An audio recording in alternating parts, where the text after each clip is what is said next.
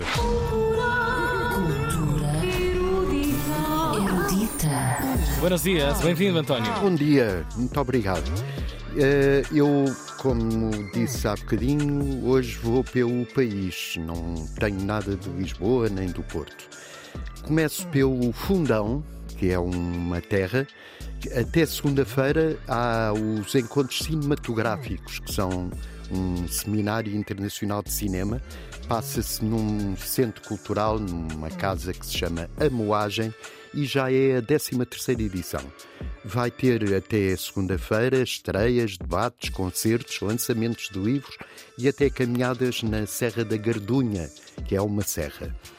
Começa à noite com um bloco que celebra o centenário do cinema de animação e vai ter a presença de realizadores do género como a Abi Feijó, a Regina Pessoa, o Nelson Fernandes ou o João Gonzalez, o quase oscarizado. Sim.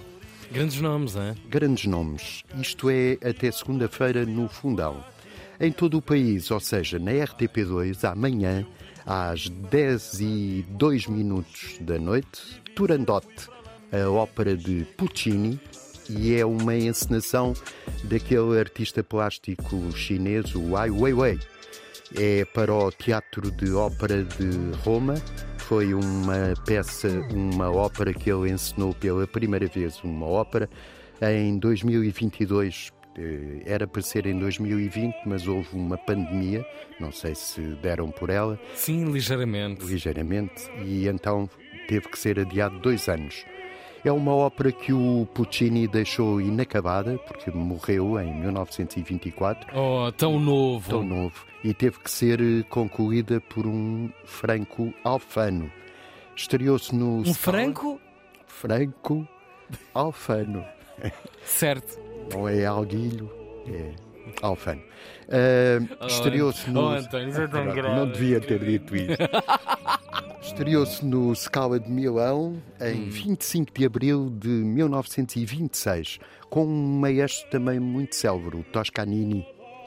Turandot, que as pessoas menos cultas dizem Turandot, é uma princesa chinesa. Era filha do imperador Altun. Não é Atum, é Altun. Os encenadores gostam muito desta, desta ópera porque, como é passada na China, permite aqueles cenários monumentais que, de que nós gostamos, as pessoas mais cultas.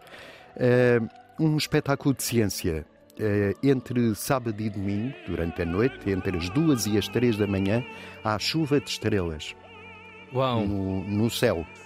É o cometa Swift-Tuttle, que foi descoberto em 1862 por dois cientistas astrónomos, o Swift e o Tuttle.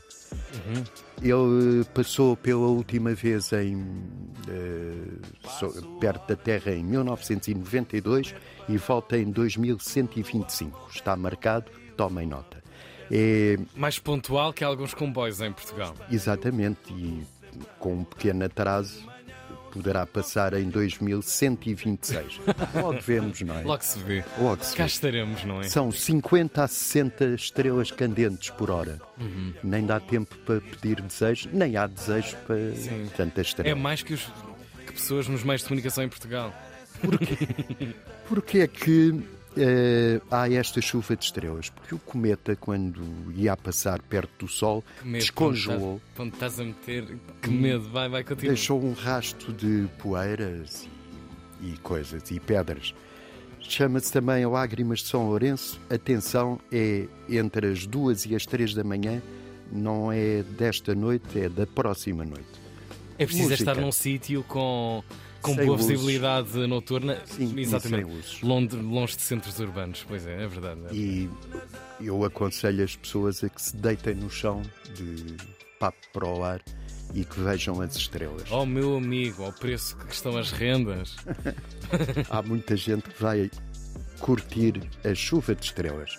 Quanto à música, em Faro, hoje às 10 da noite, Júlio Rezende e Salvador Sobral. Volta a encontrar-se, bons amigos. É um piano e uma voz. Salvador Sobral é aquele cantor que ganhou um festival da canção da Eurovisão. Eh, diálogo musical é no Largo da Sé, em Faro, e é organizado pelo Teatro das Figuras. Por fim, a 15ª-feira dos Petiscos de Ponte de Lima, que é na verdejante Vila Histórica, que tem fural de Dona Tareja, que era a mãe do A mãe Afonso. Henriques. Uhum. Dizia, é- ela chamava-se Teresa, mas como era assim... Na altura tempo, era moda. era moda chamar, ó Tareja, Oh, Tareja. venha cá. Ao som da concertina e do vira-minhoto e os petiscos, o prato eh, principal de Ponte Lima é o arroz de sarrabulho. Um é bom, tão feito bom. com, bom. com rojões Uhum. eh, e também com tripa enfarinhada. Eh, nestes petiscos predominam as chouriças de carne e de verde, que é o vinho verde, o vinho verde pinto, Ah, não posso. casta vinhão. Pois, pois. Ah, devo dizer que Ponte Lima tem um restaurante que é a Carvalheira, passa publicidade, é em Fornelos. Uhum. A Carvalheira é o restaurante que inventou há 25 anos o bacalhau com broa, que presentemente é uma receita que se pode comer em quase todo o país. Fogo, será que tem direitos foi. sobre a receita? Não tem. Deviam isto, ter. Está mal, está mal. É a Carvalheira, em Fornelos, mas eh, convém reservar mesa porque isto é uma casa pequena. Ah, e já sabe que é o fim de semana. ao fim de semana. É o, durante todo o fim de semana, a 15ª-feira dos petiscos de de Lima, como eu já disse, é uma verdejante vila histórica com o fural de Dona Tareja. Muito obrigado, António Costa Santos, com os petiscos da cultura, servidos sempre a esta hora. Queria dizer que Segunda-feira não há, não é? segunda-feira não há, terça também não, por E na quarta logo se vê. ah, que bom português, se sim Ponte senhor. de Lima me deixar. Exatamente, se o teu fim de semana não for muito machucado. Cultura Maravilhoso Júlio Pereira também. erudita.